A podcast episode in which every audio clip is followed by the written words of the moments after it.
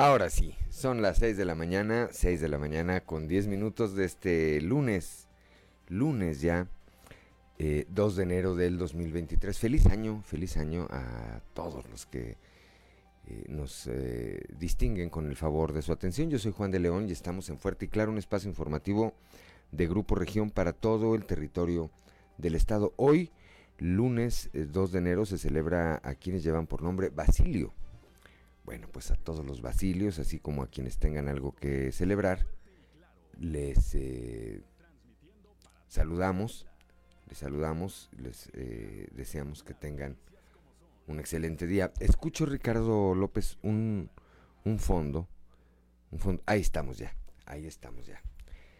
Ahí estamos ya. Bueno, pues a todos los que, a todos los basilios, así como a quienes tengan algo que celebrar el día de hoy, les eh, deseamos que tengan que tengan un excelente día. Como todas las mañanas, saludo a quienes nos acompañan a través de nuestras diferentes frecuencias en todo el territorio del estado de Coahuila, aquí eh, para el sureste de nuestra entidad a través de la 91.3 de frecuencia modulada, transmitiendo desde el corazón del centro histórico de la capital del estado.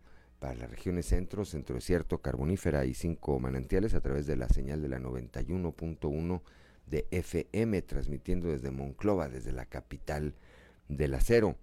Para la laguna de Coahuila y de Durango por la 103.5 de FM, transmitiendo desde Torreón, desde la perla de la laguna, para el norte del estado y el sur de Texas por la 97.9 de FM, transmitiendo desde el municipio de Piedras Negras y para Acuña, Jiménez y del Río Texas por la señal de la 91.5 de frecuencia modulada, transmitiendo desde el municipio, desde el municipio de Ciudad Acuña. Un saludo también, por supuesto, a quienes nos siguen a través de las redes sociales por eh, las diferentes páginas de Facebook de Grupo, de Grupo Región.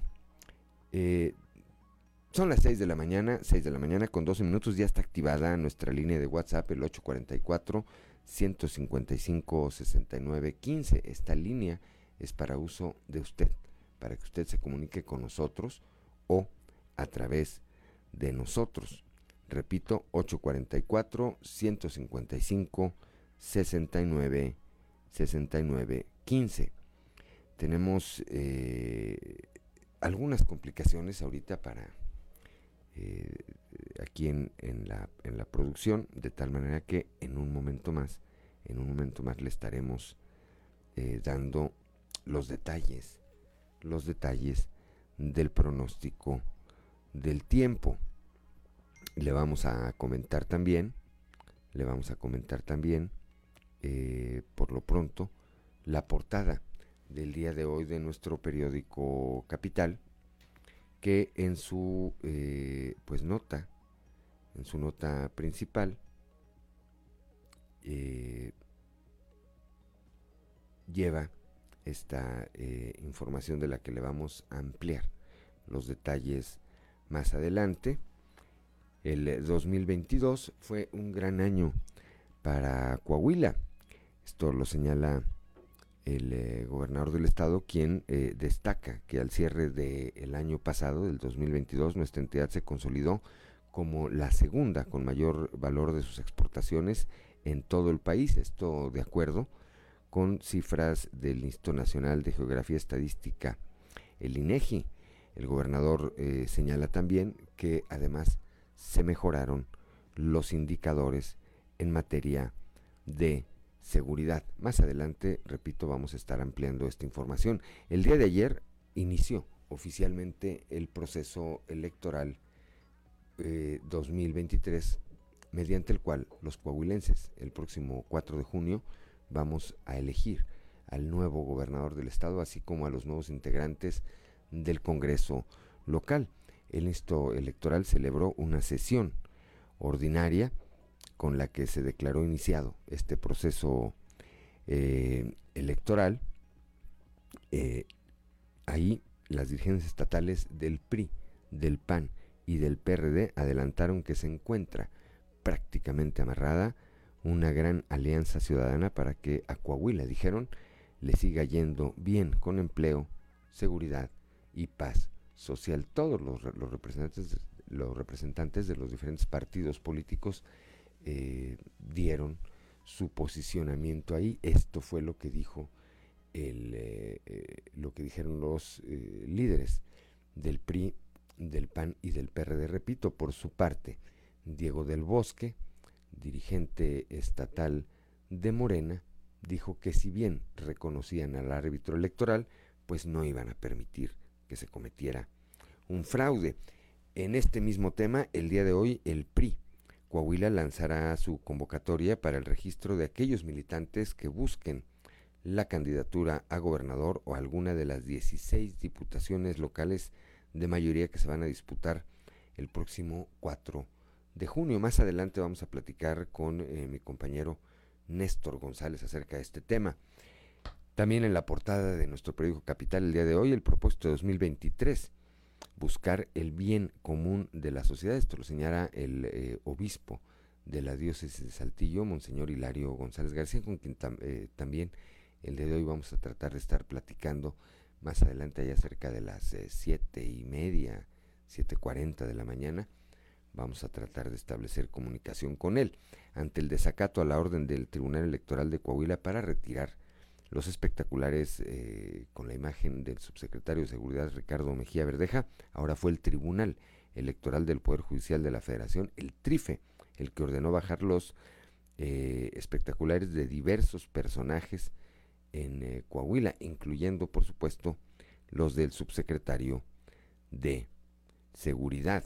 regresando al tema electoral, hasta este momento el Instituto Electoral de Coahuila ha recibido tres solicitudes de quienes aspiran a ser candidatos independientes para la gubernatura en la elección en la elección de este año.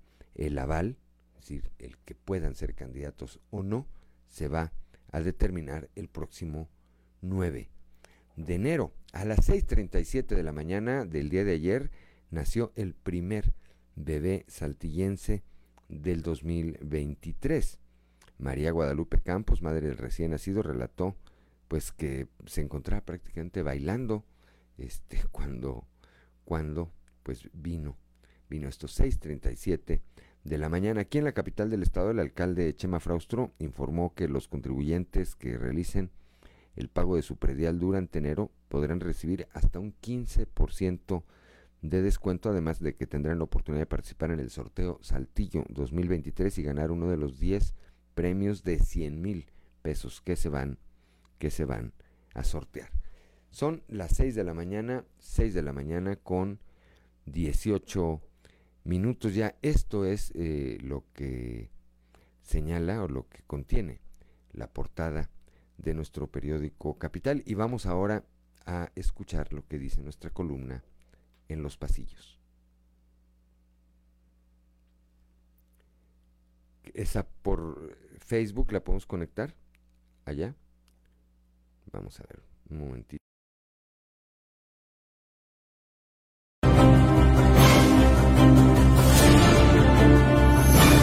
Y en el cartón de hoy, bien amarrados, que nos muestra Diego del Bosque, quien está completamente atado por una mano que dice Consejo Morena Coahuila, mientras que Diego nos platica, todo esto es normal al interior de nuestro partido.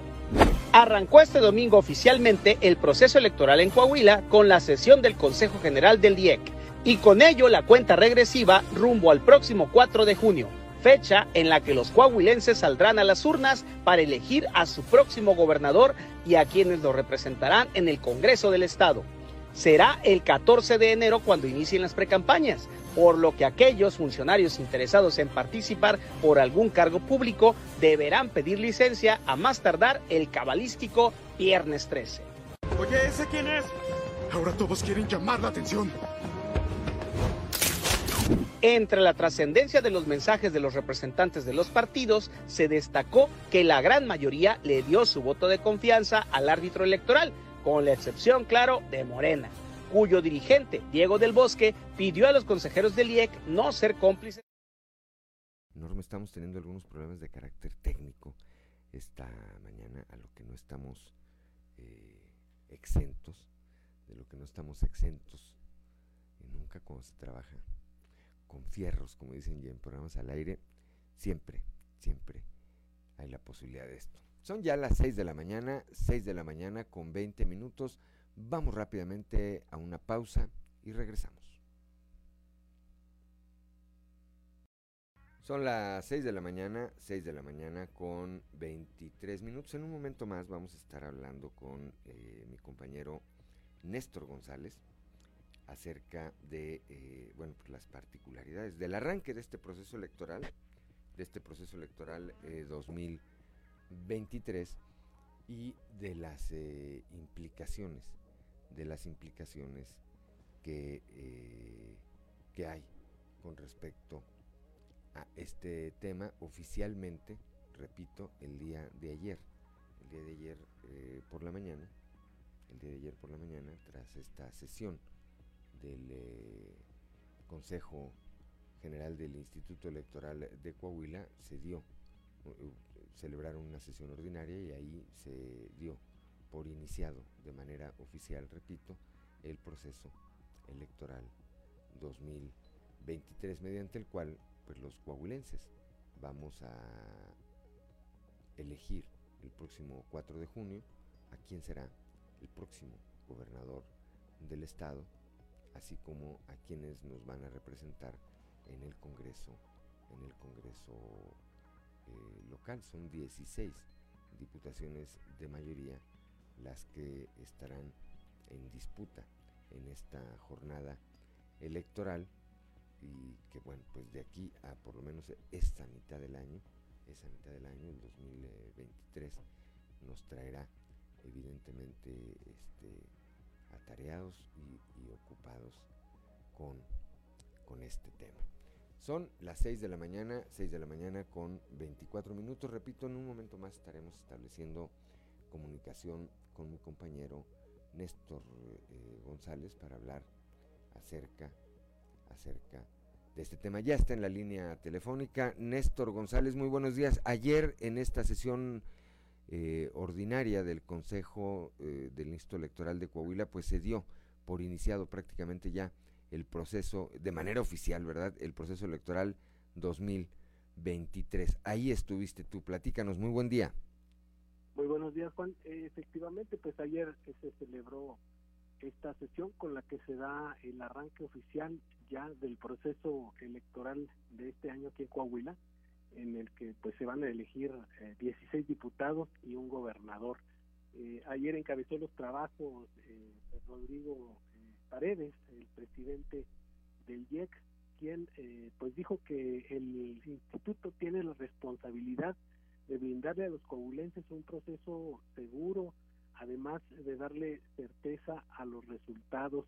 El día de ayer estuvieron allí presentes en la sesión eh, representantes de los partidos políticos, son ocho partidos políticos los que van a participar en este proceso electoral local aquí en Coahuila.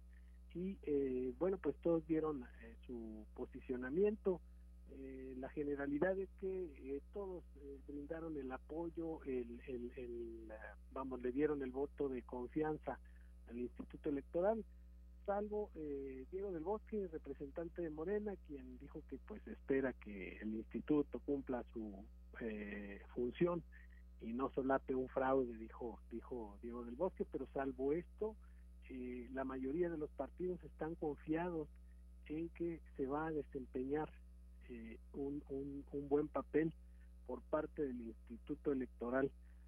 A partir de ayer ya se abrieron precisamente algunas fechas, ya se dieron fechas importantes, entre ellas el eh, que el 14, el 14 de enero empiezan las precampañas, así que de los funcionarios públicos, de todas estas personas que ocupan un cargo público y que pretenden aspirar a una candidatura, a obtener un registro como candidatos para este proceso electoral, ya sea como gobernadores o como candidatos a gobernadores o gobernadoras, y como candidatos a diputados o diputadas tienen que solicitar eh, licencia a ese cargo a más tardar el próximo viernes 13 de enero.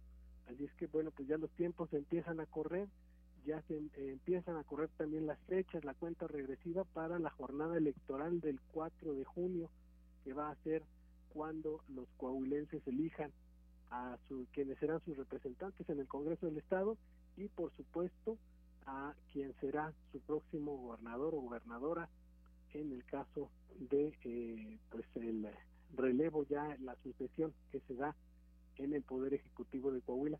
Te comento Juan que también ayer eh, pues estuvieron los representantes, ya te decía yo, estuvieron los representantes de los partidos políticos, estuvo por ahí Rodrigo Fuentes, eh, presidente del PRI de Coahuila, quien señaló que a partir de hoy, hoy lunes 2 de enero, pues se lanza la convocatoria para eh, quienes eh, dentro del PRI aspiren a una candidatura. Hay que ver eh, cómo vienen las condiciones y eh, bueno, pues que analicen todas las personas que estén interesadas, analicen las bases de esta convocatoria para poder participar por parte del PRI en esta elección, en la elección de este año para el estado de Coahuila. Eh, también, Néstor, eh, además de esto que es importante, habrá que estar atentos hoy a la emisión de esta convocatoria. Ahí, de tanto el dirigente estatal del PRI, Rodrigo Fuentes, como eh, la del PAN, Elisa Maldonado y la profesora Maritelma Guajardo del PRD, pues dejaron ver que está prácticamente amarrada una gran alianza rumbo a este a esta a esta contienda electoral. Así es, eh, los tres manifestaron pues su confianza en que eh, ya llegue a, buen puerto y se haga oficial esta alianza. Ya todos los partidos presentaron su método de selección, eh, ya todos los partidos han presentado pues todos los requerimientos que hizo el Instituto Electoral de Coahuila para poder llevar a buen puerto esto que llaman ellos no solamente una alianza electoral, sino un gobierno de coalición. Ya están las bases legales, ya lo aprobó el Congreso, ya está eh, pues prácticamente planchada esta alianza en la que participarán por lo menos estos tres partidos, el PRI, el PAN y el PRD, quienes eh, piensan eh, enfrentar juntos pues el proceso electoral, sobre todo en el tema de la gubernatura para, para este año. Bien, pues estaremos atentos, Néstor. A partir de esto, pues me parece que se va a intensificar, se va a intensificar eh, todo este movimiento que tiene que ver con eh, la sucesión, con el proceso electoral. Si bien ya habíamos advertido, todos los ciudadanos, ¿verdad? Todo lo que se había venido publicando y las acciones que hacen unos y otros, bueno, pues ya iniciado el proceso de manera oficial, pues seguramente, seguramente se va a incrementar todo esto. Vamos a estar atentos, Néstor. Gracias como siempre. Gracias como siempre y aquí estaremos atentos. Te deseo, aprovecho por supuesto para desearte a ti como de nueva cuenta a todo el auditorio un excelente, un excelente 2023. Igualmente, Juan, muchas felicidades a ti y pues a toda la gente que, que hace el favor de escucharnos todos los días a través de, nuestra estación de radio y nuestras redes sociales y todas las plataformas que tenemos aquí en Grupo Región. Gracias, Néstor González. Muy buenos días. Muy buenos días. Son las eh, 6 de la mañana, 6 de la mañana con eh, 31 con 31 minutos. ¿Podemos poner los pasillos?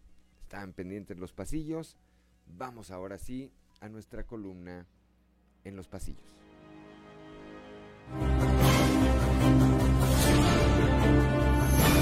Y en el cartón de hoy, 10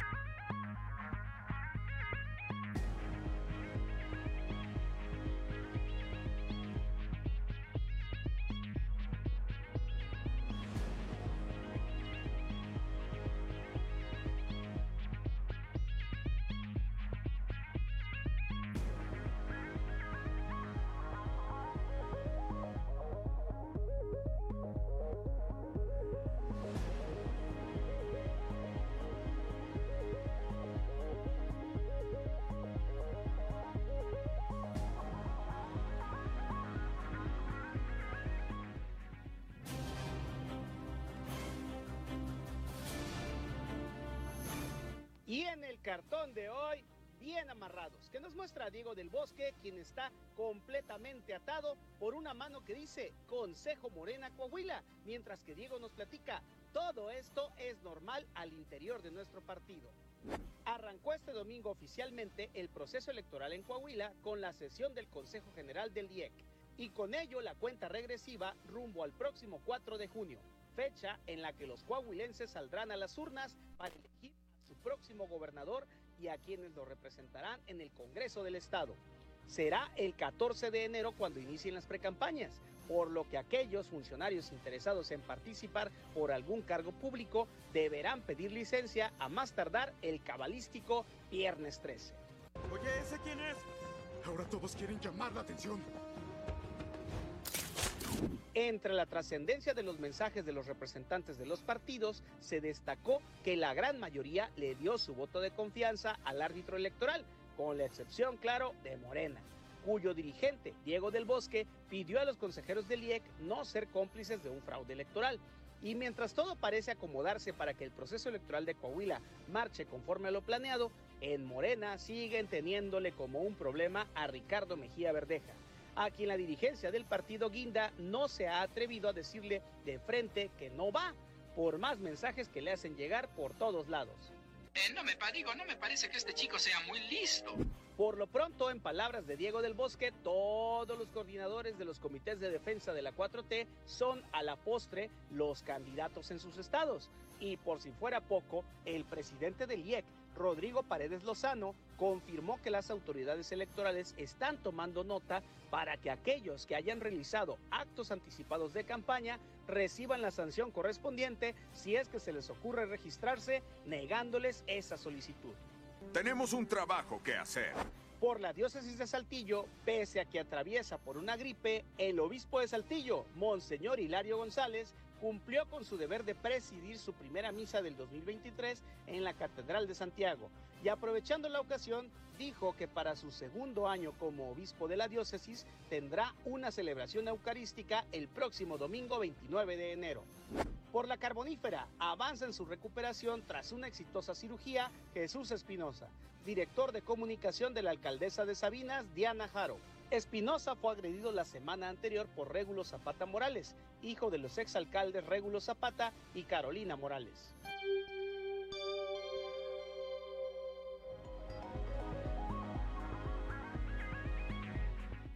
Son las 6 de la mañana, 6 de la mañana con 35 minutos. ¿Tenemos eh, pronóstico del tiempo? Vamos con Angélica Costa los detalles del pronóstico del tiempo para el día de hoy. El pronóstico del tiempo con Angélica Acosta.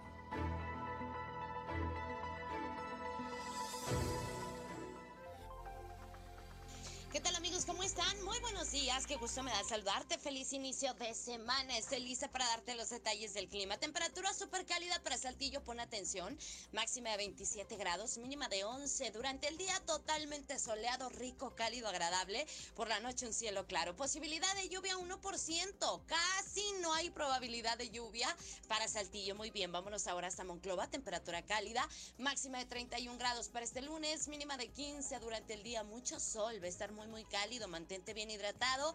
Por la noche, un cielo parcialmente nubladito y bueno, la posibilidad de lluvia, 25%. Eso es ahí para Monclova. Perfecto. En Torreón, esperamos una máxima de 33 grados, mínima de 11. Durante el día, mucho sol, muy cálido, muy rico, muy agradable. Por la noche, un cielo totalmente claro y la posibilidad de precipitación, 0%. Excelentísimo. Nos vamos ahora hasta Piedras Negras, donde también esperamos temperatura cálida, máxima de 32 grados, mínima de 19 durante el día, pues bueno, vamos a tener periodo de nubes y sol. A pesar de eso, se va a sentir muy cálido, va a estar muy agradable por la noche. Un, eh, un cielo parcialmente nubladito, por supuesto, la probabilidad de lluvia 25%. Ahí está para Piedras Negras, excelente. Ciudad Acuña, pon atención, también temperatura cálida, máxima de 30 grados, mínima de 21. Durante el día vamos a tener un cielo principalmente nubladito, ok, a pesar de eso se va a sentir cálido. Por la noche un cielo parcialmente eh, nubladito y bueno, la posibilidad de precipitación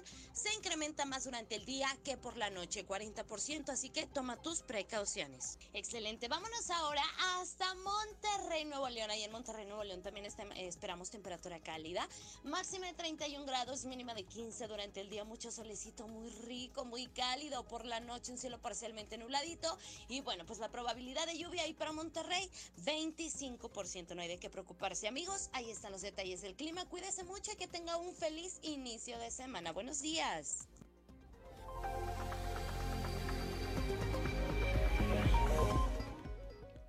Son la, gracias Angélica Costa, son las 6 de la mañana, 6 de la mañana con 38 minutos. Vamos ahora hasta Piedras Negras, hasta Piedras Negras, Coahuila, con Norma Ramírez. El eh, fin de semana falleció el Papa Benedicto XVI.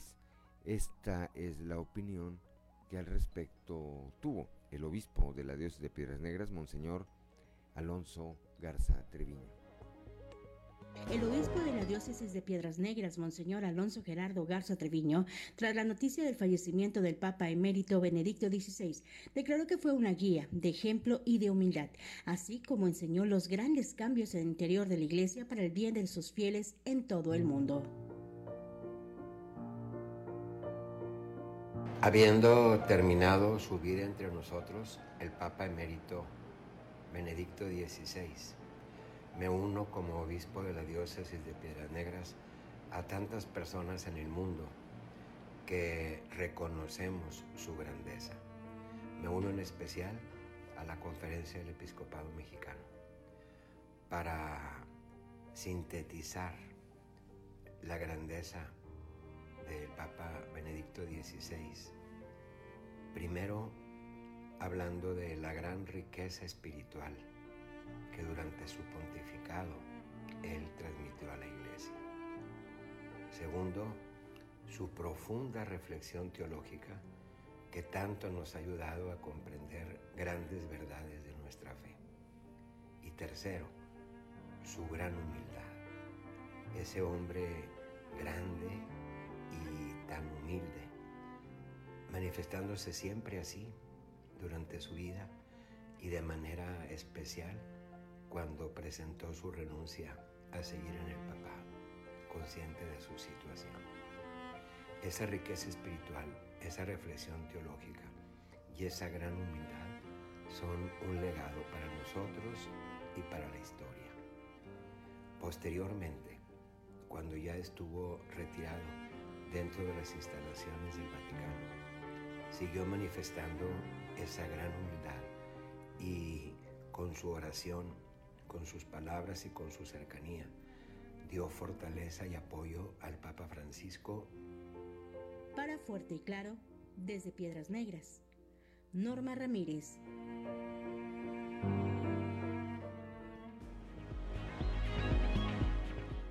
Ya son las 6 de la mañana, 6 de la mañana con 40 minutos. No le cambie, una pausa, una pausa y continuamos.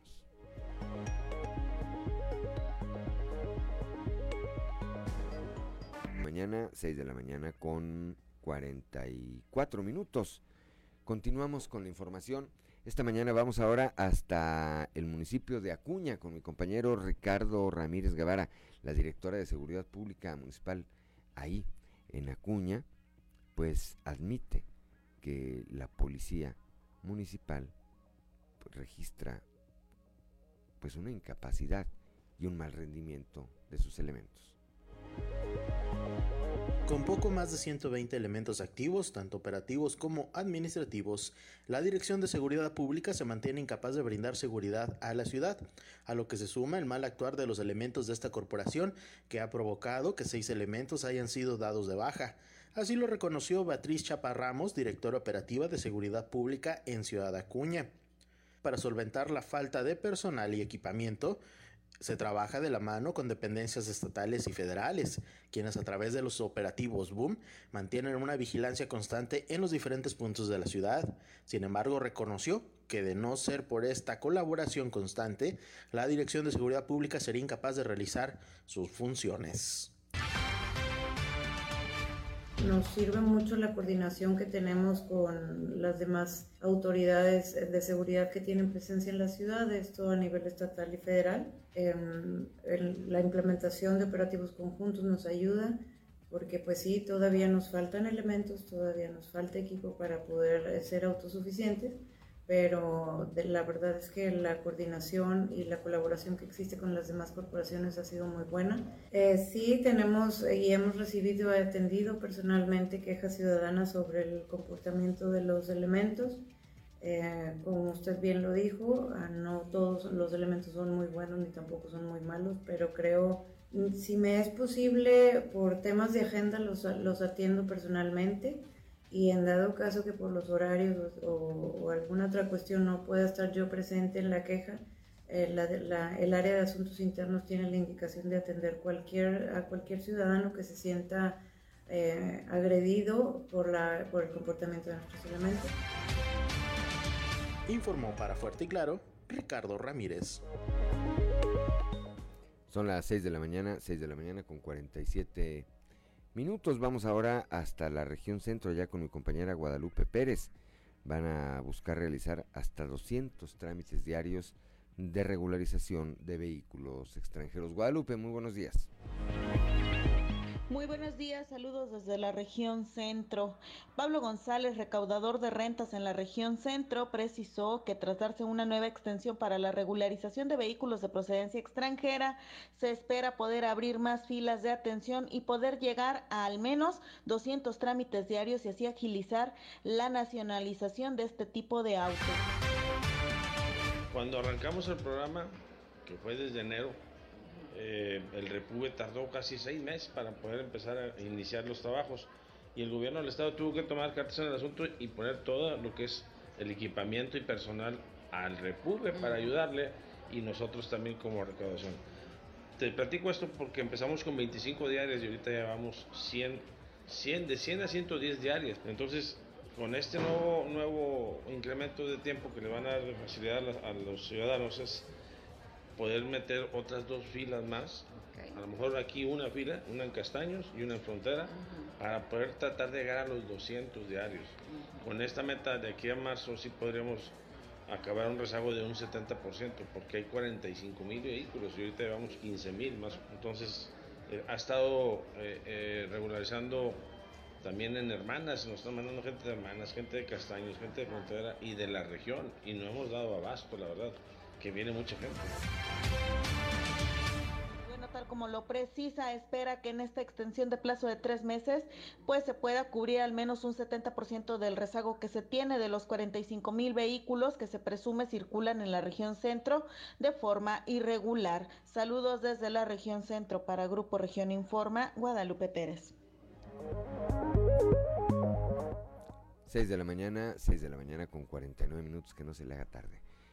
Gracias a Guadalupe Pérez allá en la región centro y vamos ahora aquí a la región sureste con mi compañero Raúl Rocha. 2022, el año pasado, eh, ha sido el año en que más concesiones de transporte público se cancelaron. Suman 70. Raúl Rocha, muy buenos días.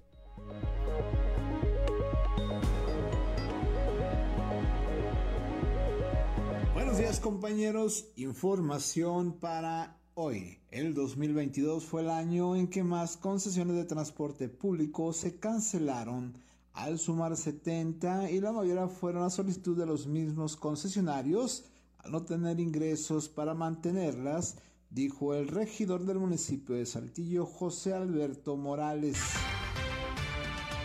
La Comisión de Transporte sí se han dado propuestas, ojalá y las tomen en cuenta, ¿no? Pero sí tenemos que reestructurar y buscar la, la forma de atraer a concesionarios que sí tengan la, la, ¿cómo se dice? la eh, pues el financiamiento que tengan, nosotros le decimos vulgarmente que tengan las canicas para dar el servicio, porque al final de cuentas ahorita están las unidades que cumplen con los requisitos de ley, pero todos los concesionarios que no, no podían este, cambiar de unidad, pues son los que están quebrando. 70 concesiones canceladas. ¿Más ha habido los últimos? Sí, sí, definitivamente. Y, eso es a petición ya de los, de los concesionarios, que pues lógicamente al no poder dar el servicio, no tienen ingresos y aparte los adeudos que han tenido con, los plaqueos, pues se les van aumentando año con año. Entonces ya por eso piden ellos mismos la cancelación de su concesión. De la pandemia para acá yo creo que son tres, ¿no? La 14, eh, parte de la 9 y parte de la, de la. Esta es la información para el día de hoy. Buen día. Gracias, gracias a Raúl Rocha. Cuando son las 6 de la mañana, 6 de la mañana con 51 minutos, vamos ahora con Víctor Barrón, allá a la región eh, lagunera. Enfatizan importancia en reducción de rezago académico en niños de nivel básico. Víctor, muy buenos días. Grupo Región? Muy buenos días. En temas de la comarca lagunera, el avance en la reducción de rezago académico que dejó la pandemia en un porcentaje de la comunidad estudiantil de nivel básico, particularmente en áreas como la lectoescritura y matemáticas, representa uno de los principales desafíos del sector. En el año 2023 así lo consideró la coordinadora regional de servicios educativos en La Laguna, Florestela Rentería Medina, a quien vamos a escuchar seguir eh, reduciendo la, pues el rezago académico que se generó debido a la pandemia, seguir trabajando con una gran responsabilidad y compromiso como lo han hecho hasta el día de hoy las maestras y los maestros, dar mayor énfasis como lo vienen haciendo a las competencias de lectoescritura, de matemáticas, que bueno, siguen siendo herramientas para acceder a otros conocimientos. Y también estar en la capacitación que recibiremos, recibirán todos los maestros el 4, el 5 y el 6 con respecto a los nuevos planes y programas de estudio. Acuérdate que el rezago se dio en todos los grados de manera también eh, pues distinta en cada uno de, los planteles. Tuvimos... Uh, alumnos que afortunadamente ellos estuvieron siempre trabajando a distancia y ellos consolidaron los conocimientos, las habilidades, las competencias. Sin embargo, en un mismo grupo se presentaron contrastes porque en, otro grupo, en otra proporción, en un mismo grado eh, no hubo eh, alumnos que pudieron estar trabajando a distancia. Entonces el maestro en cada grupo hoy tiene grandes retos. Esto es todo en la información. Desde La Laguna reportó Víctor Barrón. Un saludo a todo Coahuila. 6 de la mañana, 6 de la mañana con 53 minutos. Gracias a Víctor Barrón. Vamos ahora con Moisés Santiago Hernández de la región carbonífera. Buscan certificación sanitaria, farmacias, hospitales y hoteles con este tema, una certificación con este tema de la erradicación de bichos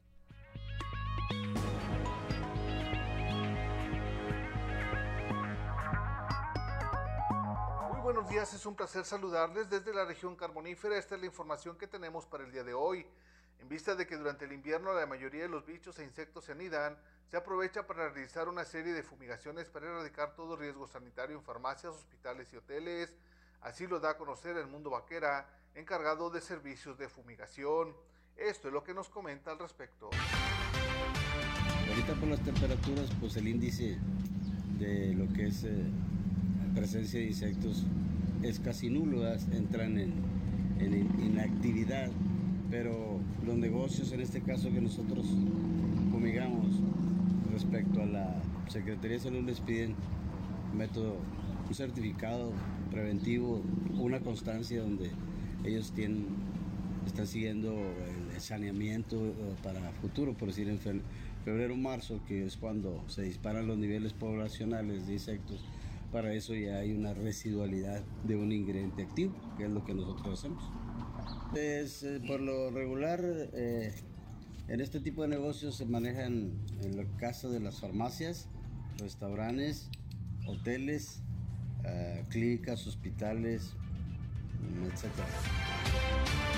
Desde la región carbonífera para el Grupo Región Informa, su amigo y servidor Moisés Santiago, que tengan un excelente inicio de semana. Son las 6 de la mañana, 6 de la mañana con 55 minutos. Una pausa, una pausa y al regreso estaremos platicando como cada lunes con Rubén Aguilar Valenzuela. De la mañana en punto y como todos los lunes, como todos los lunes, eh, le aprecio, le aprecio a nuestro amigo Rubén Aguilar Valenzuela, quien aprovecho además para desearle lo mejor en este 2023, su colaboración, su colaboración de cada semana. Rubén, muy buenos días. Muy buenos días, Juan. Buen día quien nos escucha. Feliz año eh, y lo mejor eh, a lo largo de todos estos meses del 2023.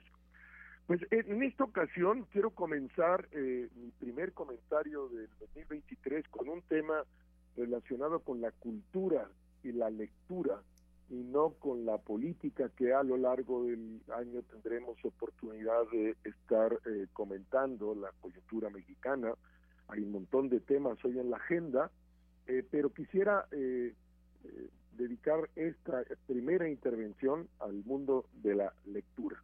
Y mi artículo que hoy aparece en Capital y en otros muchos medios del país, hago una narrativa de las mejores novelas eh, que pienso eh, del conjunto de las novelas que leí en el segundo semestre de 2022 son son las son las mejores. Y comenzaría diciendo pues que eh, primero tres novelas del nuevo premio Nobel de literatura Annie Ernaux una mujer de 82 años francesa que ganó el premio Nobel de literatura y tres de sus novelas que pude leer en el segundo semestre, El lugar, eh, el acontecimiento y pura pasión, todas relacionadas con su propia biografía, me parecieron eh, novelas extraordinarias, en particular El acontecimiento, donde narra un aborto que tuvo cuando ella fue estudiante eh, universitaria.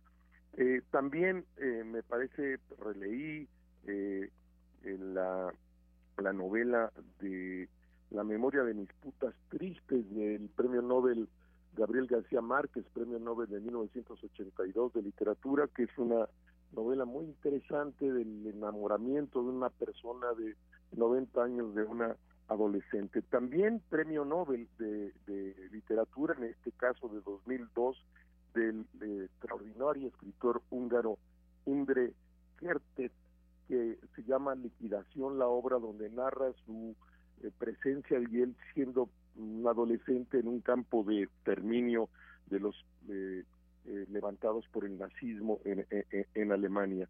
También un premio Nobel, este, un, sudafricano, eh,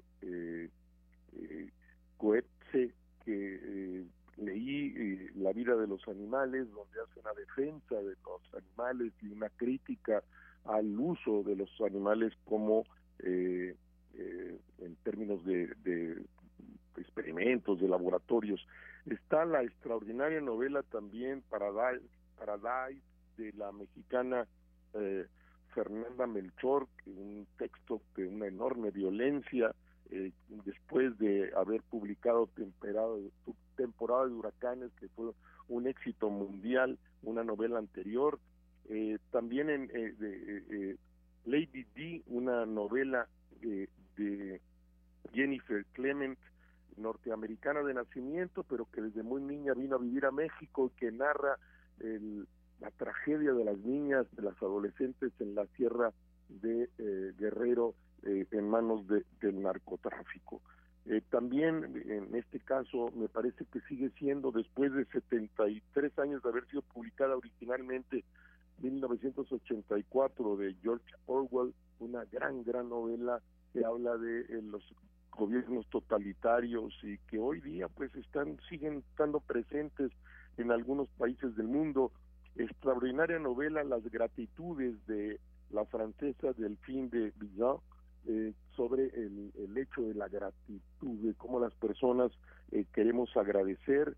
Eh, también de otro francés, un premio, el premio Goncourt en Francia de Eric Vuillard, eh, que se llama El orden del día sobre el, nazismo, que es una novela extraordinariamente interesante, apasionante, diría yo. Eh, también, eh, para terminar, La velocidad de la luz de, de, Javier Cercas, este extraordinario novelista español. Y bueno, pues son novelas que a todas y a todos les recomiendo en un país polarizado, donde nada más estamos hablando de eh, política todos los días, este que es relevante e importante, pero también lo es el mundo del arte, el mundo de la cultura, el mundo de la lectura, eh, y que, eh, eh, pues, una invitación a leer más a todas y a todos los que nos están escuchando ahora, Juan. Sí, mira, a eso iba dos, dos apuntes, Rubén, me llama, todas, evidentemente, me parece que son bastante interesantes, particularmente me llama la atención esta de Lady D eh, por el tema que maneja que me parece que no pierde eh, vigencia, que lo que narra ese libro pues eh, debe estar ocurriendo y seguramente seguirá ocurriendo durante un tiempo por pues la falta de resultados en materia de seguridad. Por otro lado, por otro lado, pues sí, esa invitación a leer placer del que muchas veces nos privamos bajo la excusa de que no tenemos tiempo, cuando en realidad podemos hacernos tiempo antes de dormir, en un traslado. En, eh, siempre hay un momento, eh, Rubén, para, si no leer un libro o una novela eh, completas, pues por lo menos para empezarla y entramos, entramos irla, irla, irle avanzando, Rubén. dos comentarios. Esta referencia que tú haces a esta extraordinaria novela de Jennifer Clement la México norteamericana, la México salvadoreña de Hueso, de apellido Hueso, una cineasta, una directora de cine, ha filmado esta esta novela, hecho una película extraordinaria sobre sobre sobre esta eh, utilizando esta novela como fuente, que la recomiendo mucho. Hoy no recuerdo la, el título de la algo de, la película, pero la vi también en el año, una, una extraordinaria película de esta directora México salvadoreña de apellido Hueso.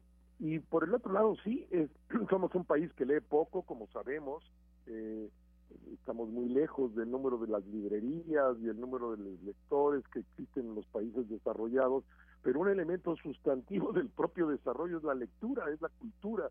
Y en ese sentido, todas y todos deberíamos darnos espacio para eh, darnos eh, eh, lugar al infinito, al infinito placer de leer, Así es, entre los propósitos de inicio de año, que luego hacemos muchos propósitos que terminamos por no cumplir, es más que creo que sabemos desde que los hacemos que no los vamos a cumplir, mejor pongámonos los que sí podemos cumplir. Uno de ellos pues puede ser evidentemente el regresar o el iniciar, si así es, a eh, este placer de la lectura.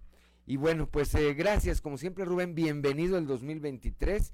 Va a ser un año bastante eh, interesante en lo otro que tú comentabas, en materia política. Este año tenemos proceso electoral aquí en Coahuila, así como en el Estado de México, y el próximo a nivel federal, Rubén.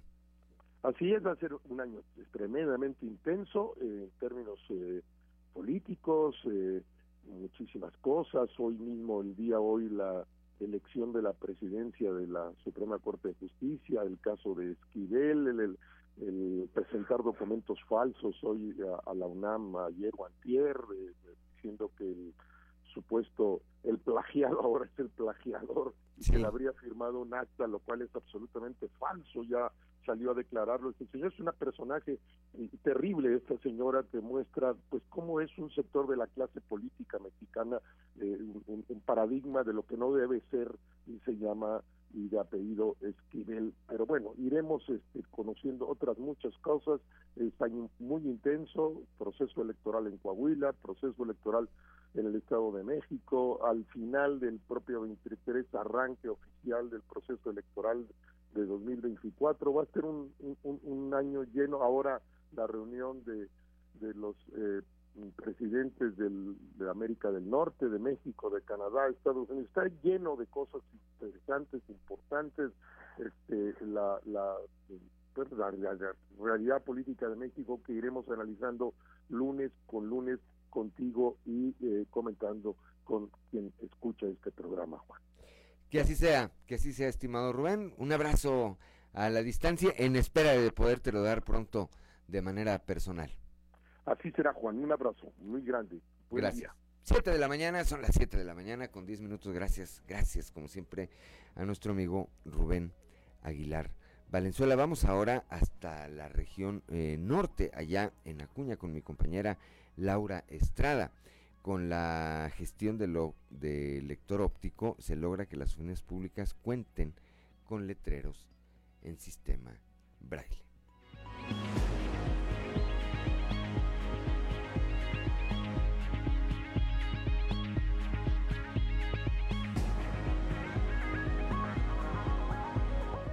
Fuerte y Claro, los saluda Laura Estrada desde Ciudad de Acuña para informarles que derivado de las gestiones hechas por el lector óptico de Acuña ante la problemática que representa para las personas con discapacidad visual acudir a una oficina pública a realizar trámites personales a partir del día 4 de enero, fecha en la que se celebra el nacimiento de Luis Braille, las oficinas públicas municipales contarán con señalamientos y letreros en braille, señaló Alma Jiménez Leiva, coordinadora de este centro de atención a ciegos y débiles visuales transcritas al braille de las oficinas y se llegó a un acuerdo de que vamos a, hacerlo la colocación el día 4 de enero, que es el día, es precisamente el día de nacimiento de, de Luis Braille, que fue el, su creador, ¿verdad? Y en base a él se lleva este, así se llama el, la escritura. Es necesario y lo hemos, lo hemos comentado en que se haga un taller de sensibilización a, su personal, en especial a, donde están las áreas de recepción, porque no es lo mismo llevar a, a una persona en silla de ruedas que la puedes conducir sin necesidad de, guiarlos, ¿verdad? Simplemente nomás indicándole por dónde puede trasladarse. Y una persona con discapacidad visual sí se requiere de, y ahora sí, de el sostenerlo, guiarlo y poderlo llevar a, donde ellos, ahora sí, tramitar algún documento o, alguna necesidad que ellos tienen. Y eh, sí es necesario en atención ciudadana, que son los que reciben ahí al, personal con, con alguna necesidad. Informó para Fuerte y Claro Laura Estrada.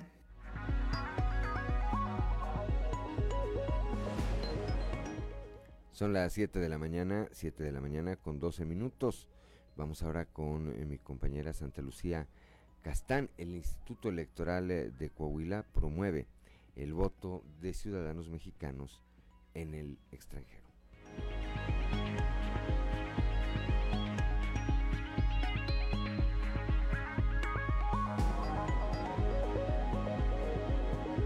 Muy buenos días y feliz año para todos.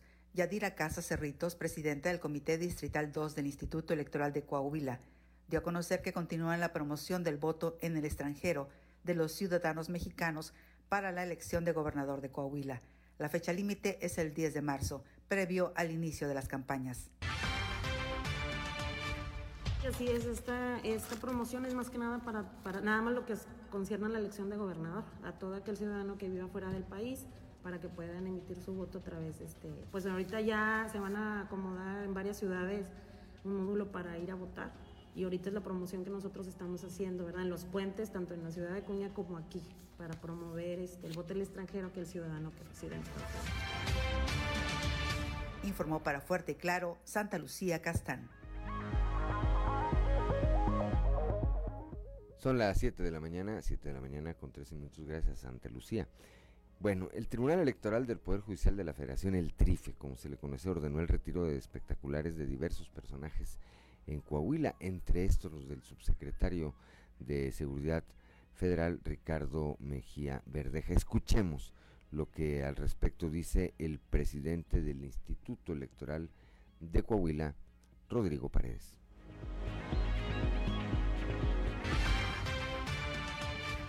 El problema es que no son identificables, ubicables los propietarios porque no están eh, finalmente dentro del Estado. Algunos son eh, cadenas de, publicitarias a nivel nacional donde se hacen las contrataciones y cuando nos vemos imposibilitados de ubicar eh, fehacientemente quién es el propietario, se solicita a las autoridades municipales del Estado que con su apoyo retiren esa publicidad.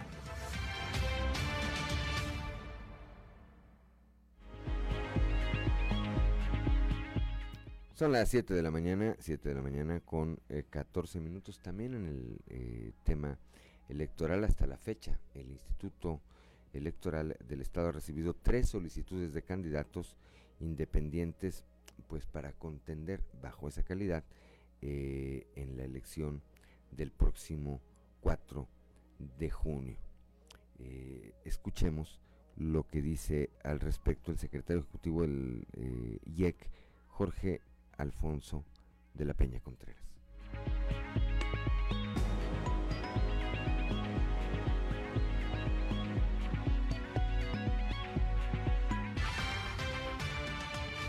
corte del 30 de diciembre, que fue la fecha límite para que las personas interesadas presentaran sus escritos de intención para aspirar a una candidatura independiente, se tuvieron únicamente tres personas al cargo de la gubernatura, que son Fernando Rodríguez González, que presentó su escrito el día 28 de diciembre, el ciudadano Juan Cristóbal Cervantes Herrera, que lo presentó el 29 de diciembre, y el ciudadano Rodrigo Roberto Quesada Aguayo, que lo presentó el 30 de diciembre. El procedimiento que sigue, el instituto cuenta con 48 horas para analizar la documentación que presentan y una vez analizada, si existen ahí eh, eh, observaciones por parte de la autoridad electoral, se notifica a la ciudadanía para que contesten este, solventando lo que en su caso se observe. Una vez vencido esto, estas 48 horas que se les dan a, las personas para que solventen las observaciones que en su caso hagamos, nosotros tenemos el día 9 de enero de este año para emitir los acuerdos definitivos relacionados con las, con las aspirantes a candidaturas independientes.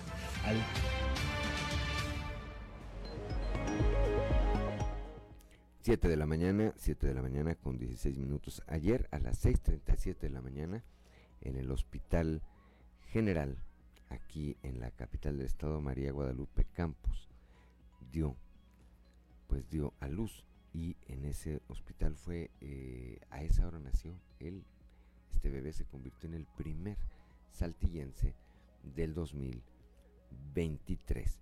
Escuchemos.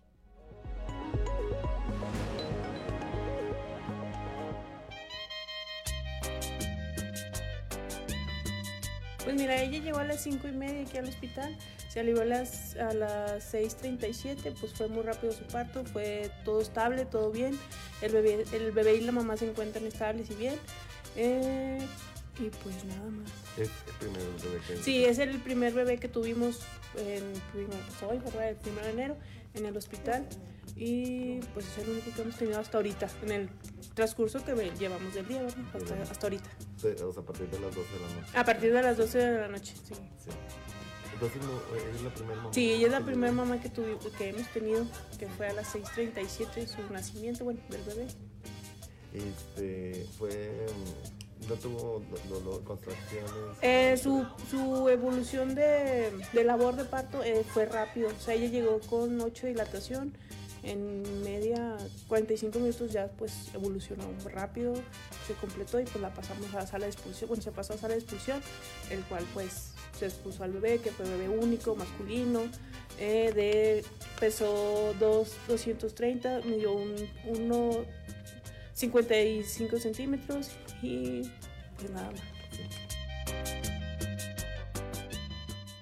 Feliz, atenta de tener. Muy bonito. ¿Es tu primerito? Sí. sí. Este, ¿Cómo lo vas a llamar? Santiago. Santiago Ismael Esparza Campa. Muy bien. ¿Y cómo pues ¿ya tenías programado que para este día iban a hacer o qué te habían dicho? No, para el 4 de enero. ¿Y se te adelantó? Sí. ¿Que habían dicho los doctores que iba a ser parte natural? Sí, parte natural. ¿Y que estabas en la cena o cómo? Estaba en el mero bailongo. Ah, ¿en serio? sí. ¿De dónde? ¿En qué lugar En el Morelos. En Morelos. Sí.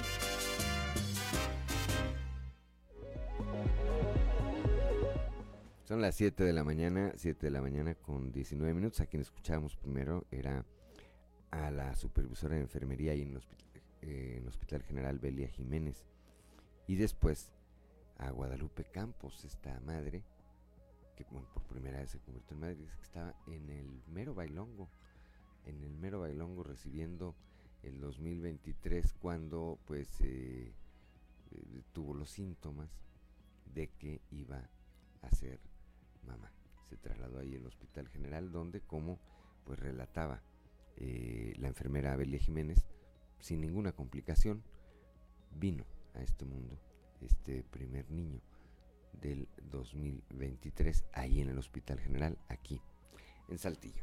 Son las 7 de la mañana, 7 de la mañana con 20 minutos. Una pausa y al regreso vamos a platicar como todos los días desde la capital del acero con mi compañero periodista Antonio Zamora. Risas y trazos con Antonio Zamora.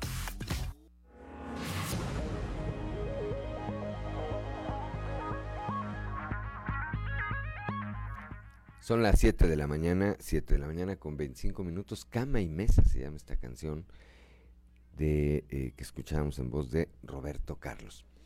Para quienes nos acompañan, por supuesto, a través de la frecuencia modulada. Y ahora sí, como todos los días, salvo la semana anterior, que eh, tomamos todos un periodo de vacaciones, aquí en este 2023 regresamos con mi compañero Toño Zamora. Toño Zamora, muy buenos días. Buenos días, Juan. Este, un saludo afectuoso desde Monclova por, pues, para toda la gente, para todos tus radioescuchas, para, para ti, Juan, para la gente que, que labora eh, ahí en la estación o en las estaciones, amigas, hermanas que transmiten este noticiero. Gracias. Eh, eh, comentarte que pues, despertamos hoy con un futuro incierto Hoy debe arrancar la producción en Altos Hornos de México a las siete y media de la mañana, es decir, dentro de cuatro minutos. Normalmente, si empiezan, empiezan despacito.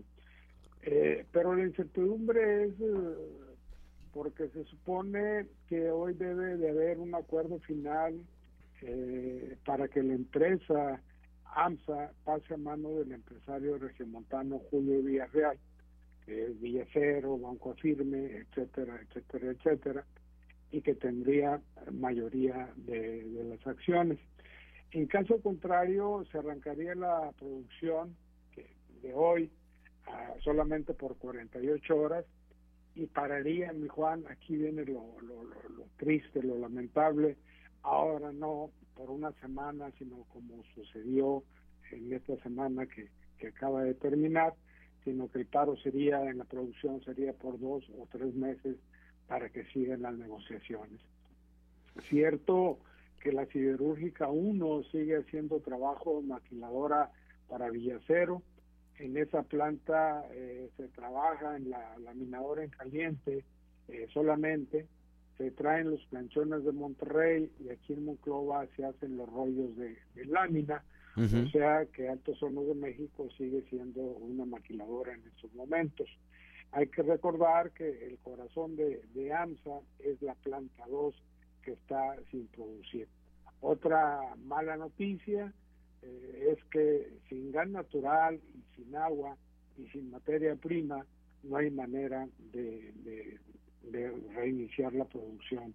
Hasta donde sabemos, eh, Juan, eh, el tema es que solamente se tiene materia prima para dos o tres días y ya, eh, o sea, si reinician ¿no? la producción, pues solamente producirían los dos o tres días siguientes y volverían a parar en caso de no haber un acuerdo con, con Julio Villarreal, eh, según información obtenida precisamente hoy a, a eso de las 5.45 de la mañana. Muy temprano nos despertamos a cambiar mejor. Como todos los días, Toño, como todos los días. Bueno, pues eh, me parece muy eh, interesante esto que comentas por las implicaciones, por las implicaciones que hay. Es decir, hablar de la economía de la región centro es hablar de Altos Hornos de México y de una parte importante del Estado, de la que depende, eh, repito, en donde están eh, totalmente vinculadas la economía y el desarrollo de estas regiones con pues eh, lo que ocurra con esta empresa. Vamos a estar pendientes, bueno, pues en las siguientes horas, Toño, como bien apuntas, se tendrá que definir esto y sabrán pues quienes dependen económicamente, sea directa o indirectamente, de esta empresa, ahora sí que pues cuál será su panorama en el eh, futuro inmediato, Toño. Así es, así es. Bueno, pues por lo pronto, eh, gracias como siempre, Toño, que sea un gran año también. Te quiero aprovecho para desearte, reiterarlo al auditorio, que sea un gran 2023. Va a ser muy interesante, de eso tenga usted la absoluta seguridad. Tenemos proceso electoral en Coahuila, de tal manera que por ese lado no nos vamos a aburrir. Pero, pero no todo es la política no todo es la política. Platicamos ahorita hace un momento con Rubén Aguilar. Eh, eh, lea, si tiene oportunidad, lea, ¿verdad? También es bueno leer. Y hay muchas, muchas más cosas que esperemos, buenas por supuesto me refiero, que esperemos nos traiga este año que recién inicia, Toño. Sí, así es, Juan. Gracias, como siempre, platicamos mañana. Muy buenos días. Hasta mañana. Son las 7 de la mañana, 7 de la mañana con 30 minutos. Vamos ahora con el padre Josué García y su cápsula Dios ama.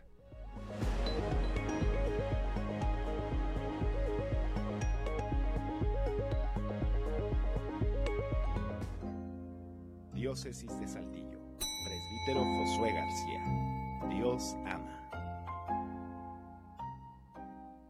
Vivimos en un mundo en donde cada quien puede construir y poseer su propia verdad.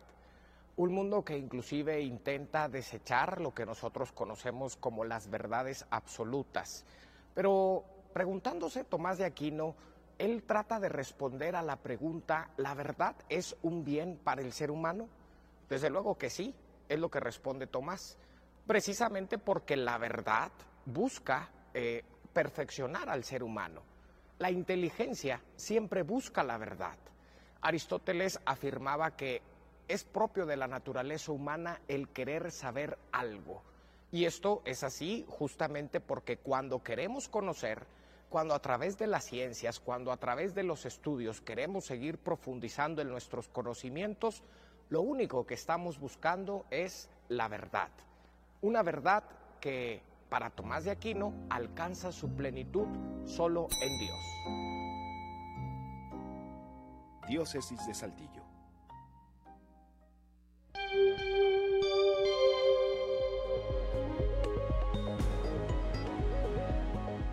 Son las 7 de la mañana, 7 de la mañana con 32 minutos. Ahorita que, bueno, platicamos hace un momento con Rubén Aguilar Valenzuela y ahorita retomamos este tema con eh, mi compañero Toño Zamora. La importancia de leer, de darnos ese placer de leer, de esa oportunidad de leer. Pues vamos, como cada lunes, con mi amigo Alberto Borman y su cápsula Algo que vale la pena leer. Algo que vale la pena leer con Alberto Borman. Excelente jornada, estimado amigo Juan de León y amigo Radio Escuchas. Mil gracias por su sintonía. Feliz año 2023. Y es que bueno, pues ahora que concluyó 2022 fue un año de grandes lecturas y también de datos literarios que hicieron historia. Cerró, por ejemplo, las páginas de su escritura el gran Javier Marías durante el año pasado, un episodio triste que motiva a releer sus novelas, así como su última publicación en 2021, Thomas Nevinson. Pues tal y como el propio madrileño citara, los muertos, a falta de un lugar más confortable, se quedan en la cabeza de los seres queridos. Entre los escritores recurrentes nos deleitaron una vez más Cuento de Hadas del maestro Stephen King, novela de la cual pronto estaremos platicando. Arturo Pérez Reverte con Revolución, una genial novela sobre esta etapa bélica de México, así como Roma Soy Yo, de Santiago Posteguillo, primera parte de la saga que narrará la vida completa de Julio César. En la categoría de no ficción tuvimos la segunda entrega del diálogo entre el novelista Juan José Millás y el paleontólogo Juan Luis Arzuaga en La muerte contada por un sapiens aún neardental. El ensayo sobre los peligros de la información en esta época, titulado Infocracia, la digitalización y la crisis de la democracia del filósofo Byung Chul Han, así como Mensajero de las Estrellas, del aclamado divulgador científico Neil deGrasse Tyson. Hubo reediciones que personalmente disfruté, como la publicación de las obras de José Saramago por parte de Alfaguara, con motivo del 100 aniversario del natalicio del escritor, también la reedición de las novelas y ensayos de Humberto Eco, quien hubiera cumplido 90 años este 2022, y los trabajos precedentes de Irene Vallejo antes de que su último libro se volviera fenómeno editorial. Durante 2022 ganó el Nobel de Literatura la francesa Annie Ernaux, el Pulitzer fue concedido a Joshua Cohen por su novela Metanayus. El premio Alfaguara fue a favor de la novela El Tercer Paraíso de Cristian Alarcón y la escritura Luz Gabás fue distinguida con el premio Planeta por su ficción titulada Lejos de Luisiana. Pues esa es la recopilación de algunos hechos interesantes, literariamente hablando, sucedidos durante 2022. Mis mejores deseos de salud y bienestar para todos ustedes mi agradecimiento como siempre por estar pendientes un año más de estas cápsulas de algo que vale la pena leer. Excelente 2023 les desea su amigo Alberto Borman y recuerden que en tiempos de monopolio digital y tecnológico, leer un libro es hacer revolución.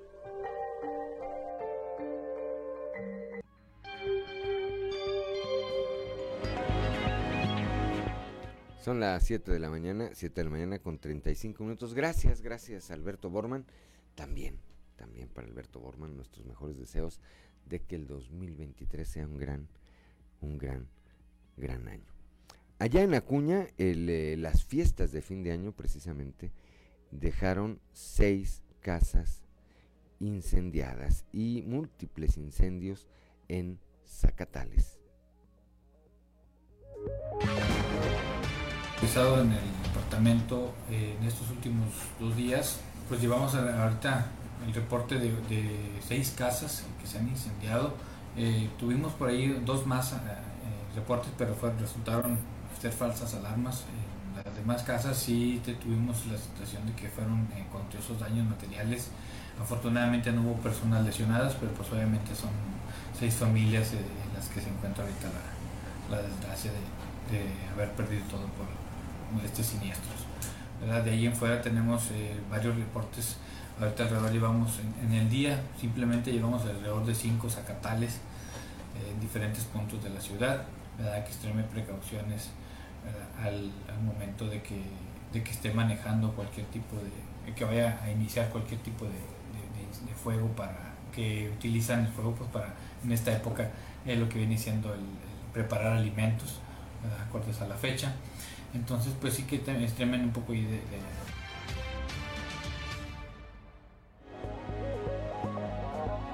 Son las 7 de la mañana, 7 de la mañana con 36 minutos. Escuchamos a Andrés Reyes Gaitán, quien es capitán en servicio de la Dirección de Protección Civil y Bomberos allá.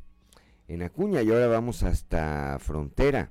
Ahí eh, la pirotecnia causó estragos en un hogar. Escuchemos a Ángelo Grimaldo, director de Protección Civil en Ciudad Frontera.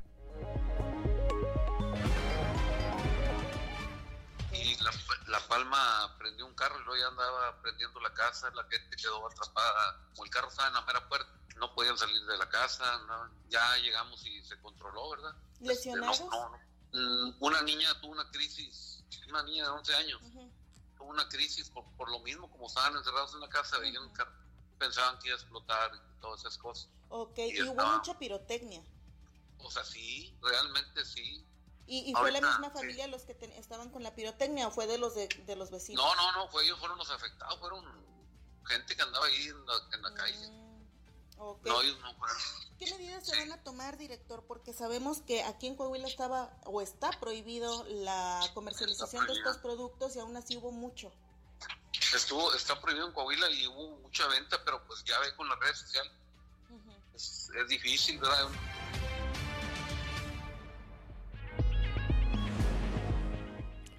Siete de la mañana, siete de la mañana con 38 minutos. Bueno, pues esa fue la explicación de este funcionario de frontera. Pues ya ve con las redes sociales. Pues ya, pues ya ni modo, así como, como el ya ni modo, aquel famoso personaje de Héctor Suárez, ¿verdad?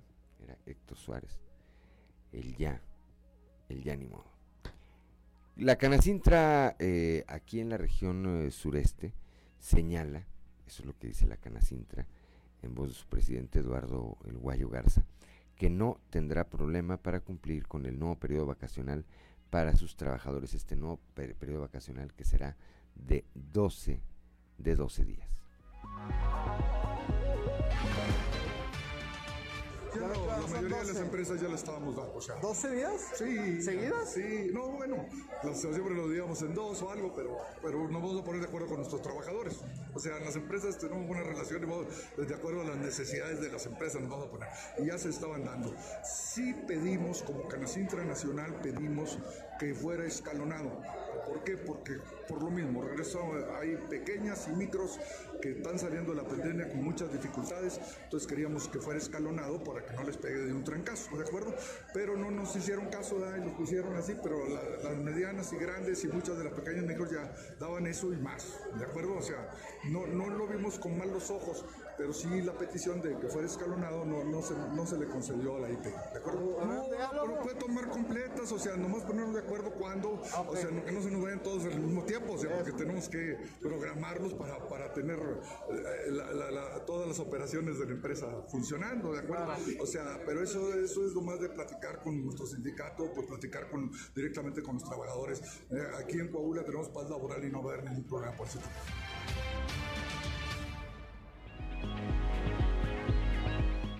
Son las 7 de la mañana, 7 de la mañana con 40 minutos. Una pausa, una pausa y regresamos. Mañana con 45 minutos entre los objetivos eh, que la Secretaría de Turismo se plantea para este 2023 está el de fortalecer las distintas rutas eh, turísticas en la entidad. Escuchemos a su titular, la licenciada, la profesora, es profesora Azucena Ramos Ramos. Tenemos que fortalecer las rutas que ya tenemos. Tenemos que fortalecer las rutas, eh, los productos turísticos que ya tenemos. Vamos a hacer, eh, vamos a crecer en algunos productos turísticos como en la ruta de vinos y vinos. Y, y bueno, pues obviamente tenemos que seguir siendo muy, muy creativos porque pues eso es lo que realmente nos ha permitido que volteen a vernos, que Coahuila esté en los ojos de México y, del mundo. ¿no? En todo el estado, la verdad es que todo el estado, en todas las regiones, eh, eh, la cadena de valor, eh, los alcaldes, la misma Secretaría de Turismo, hemos trabajado fuertemente para poder atraer eventos internacionales, para poder estar en plataformas de talla internacional y que esto nos permita promocionar nuestros siete pueblos mágicos, nuestras ciudades con vocación turística y que en ese sentido, bueno, pues sigamos avanzando. Los retos son muchos, la profesionalización es importantísima también, estaremos pues trabajando también en materia de capacitación y profesionalización, seguir haciendo fre- frente a los nuevos retos del 2023.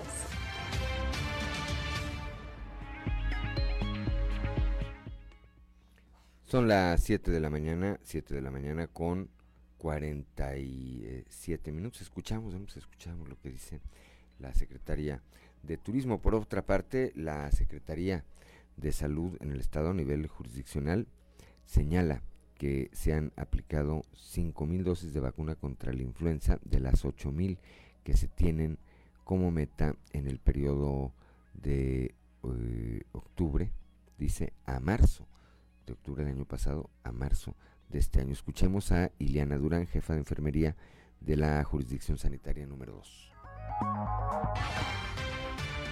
Hasta ahorita, en lo que va de la temporada invernal, hemos tenido una buena respuesta de la población por la vacuna. A nivel jurisdiccional, llevamos alrededor de 5.000 dosis aplicadas de una meta que tenemos establecida de 8.000 dosis. La vacunación de influenza se renueva año con año con la finalidad de, irnos eh, protegiendo contra los cambios que puedan existir en, en la enfermedad. Entonces, esta es la intención de que, se le, de que se le recomiende a toda la población no dejar de vacunarse año con año. La vacunación, como se, ha comentado desde el inicio, eh, tiene, comprende toda la temporada invernal, quiere decir desde el mes de octubre hasta el mes de marzo. Todavía tenemos todos estos, estos tres meses que nos quedan a partir de, de enero. Se la pueden encontrar en cualquier establecimiento de salud de cualquier dependencia. Mientras vayan a una, a una unidad de salud, de preferencia lo único que les solicitamos es la cartilla de vacunación, adultos y niños. ¿sí? Hay, hay que recordar que las cartillas de vacunación no nada más son, no son exclusivas de los niños, también la población adulta debe de contar con una. 7 de la mañana, 7 de la mañana con 49 minutos allá en Piedras Negras, eh, pues se plantea abrir el puente internacional las eh, 24 las 24 horas durante los días festivos. para crear esa agenda y estar en posibilidades de la apertura. La disponibilidad de nosotros como administración municipal es que, pues, bueno, que tengan un, un cruce este, más rápido los ciudadanos y pues, obviamente también los turistas. Y preocupados por esa instancia acudimos a esta reunión. Hay mucha disponibilidad del gobierno de, de- de Estados Unidos, de los puentes, y pues bueno, este, creo que fue muy precipitado hacerlo durante estos días ya rápido el- el- la apertura, pero bueno, se va a trabajar para que en este año pues ya se esté dando. Es cuestión de logística, de organizarnos, ver algunas fechas importantes, ver los cruces, las personas que están cruzando, ver estadísticas, y quedamos ahí en, en- en que nos iban a compartir alguna estadística, repito, como administración municipal, es un tema creo que ya más federal en las dos partes, pero pues bueno, pues estaremos apoyando siempre las disposiciones y, y lo que eh, ellos eh, eh, puedan hacer y hasta donde nosotros también podamos. No, no, pues yo creo que es importante nada más tener la disponibilidad, no nos está frenando nada, ya hay una primera reunión, ya, ya nos juntamos, creo que hay disponibilidad, tendrán que ponerse de acuerdo, pero hay que ver números y hay que ver obviamente esa agenda.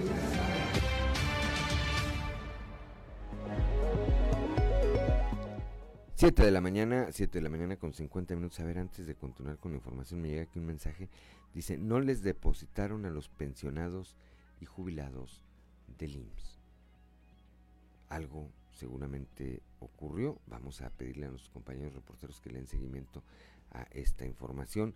Y si alguien de quienes nos escuchan en el auditorio en cualquier parte del estado eh, nos puede confirmar esto o desmentirlo, ¿verdad? A lo mejor esto pu- puede, puede ser un fenómeno por regiones. Les recuerdo, nuestra línea de WhatsApp es el 844-155-6915. Nos comentan que no les depositaron a los pensionados y jubilados del IMSS, lo que seguramente pues va a causar eh, varios, varios contratiempos. 7 de la mañana con 51 minutos. Eh, la presidenta honoraria del DIF Coahuila, la señora Marcela Gorgón, informó que durante los cinco años de la administración del gobernador Miguel Riquelme se han eh, brindado más de 48 millones de raciones alimentarias por parte del programa Mi Forti Desayuno. La nutrición de las y los niños coahuilenses es una prioridad, dijo la señora Marcela Gorgón al enfatizar que este programa llega a zonas de vulnerabilidad económica en comunidades populares y rurales. Son las 7 de la mañana, 7 de la mañana con 52 minutos, tras destacar que al cierre del 2022 Coahuila se consolidó como la segunda entidad con mayor valor de sus exportaciones en todo el país. Esto de acuerdo con el INEGI, el gobernador Miguel Riquelme aseguró que fue un gran año para la entidad, ya que no solamente se mejoraron los indicadores en eh, materia de economía en general, sino que en un rubro fundamental y estrechamente vinculado como es la seguridad. Disminuyeron significativamente las cifras de homicidios. Esto indica, dijo el gobernador, que la estrategia en seguridad aplicada en esta administración con fuerza institucional, coordinación, el uso de tecnología avanzada y policías mejor preparados ha marcado la diferencia, lo que se refleja en que Coahuila es el séptimo lugar más seguro del país y el tercer lugar en percepción de seguridad. Esto de acuerdo con la encuesta nacional de victimización y percepción sobre seguridad pública, la ENVIPE, dijo el mandatario estatal, quien detalló que según el reporte del INEGI al cierre del tercer trimestre del 2022, el valor de las exportaciones que tuvo el país en ese lapso, por un total de 134 mil millones de dólares, el 53% fue generado por cinco entidades, entre ellas, entre ellas, por supuesto, Coahuila.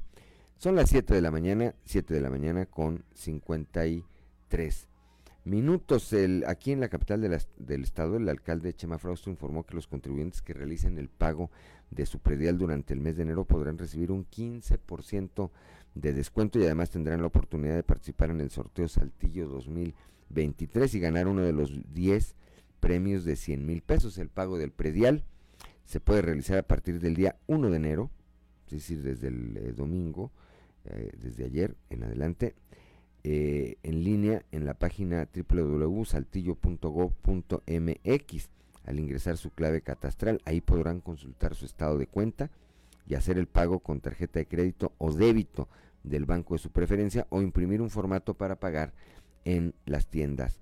Oxo, la Tesorería Municipal, informó que a partir del lunes 2 de enero se abrirán las cajas de cobro, así como los módulos externos para poder realizar el pago de este impuesto.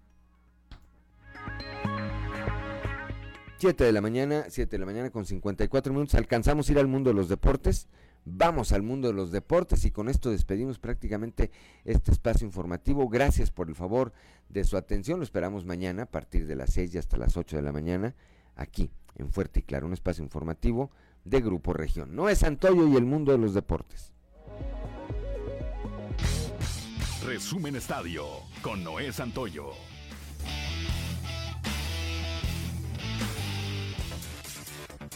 Menos de dos semanas después de que su gran rival Lionel Messi levantó la Copa del Mundo, Cristiano Ronaldo completó su arribo al club Al Nassr de Arabia Saudí. Seguramente puso fin a su carrera con un club élite al acordar firmar hasta el 2025. El ganador de cinco balones de oro puso fin a las especulaciones sobre su futuro tras concluir su contrato con el Manchester United el mes pasado. Los reportes de prensa aseguran que el internacional portugués de 37 años de edad podría ganar hasta 200 millones de euros al año, pero perdería la oportunidad de extender su récord como líder anotador de la Liga de Campeones, que actualmente es de 140 goles. Cristiano posiblemente tampoco añadirá a su colección balones de oro, el trofeo al mejor futbolista del mundo. Grandes duelos y boletos a la postemporada regaló la actividad de la NFL este fin de semana. Los gigantes de Nueva York están de nuevo en la postemporada. Daniel Jones lanzó para dos pases para touchdown y anotó dos más corriendo para los gigantes, que apabullaron el día de ayer 38 a 10 a los potros de Indianápolis y regresan a la postemporada por primera vez desde el 2016. Al inicio de la temporada, los gigantes figuraban entre los equipos con menos posibilidades de alcanzar los playoffs. El club tuvo cinco campañas consecutivas con foja negativa, incluida una temporada de solo cuatro victorias en 2021. Los bucaneros amarraron el título de la División Sur de la Conferencia Nacional segundo año consecutivo. Tom Brady lanzó pases para 432 yardas, tres de ellos largos de anotación a Mike Evans, y los Bucaneros ganaron su segundo campeonato sur en la Conferencia Nacional, al imponerse este domingo 30-24 a las Panteras de Carolina, después de darle la vuelta al partido. Es Santoyo.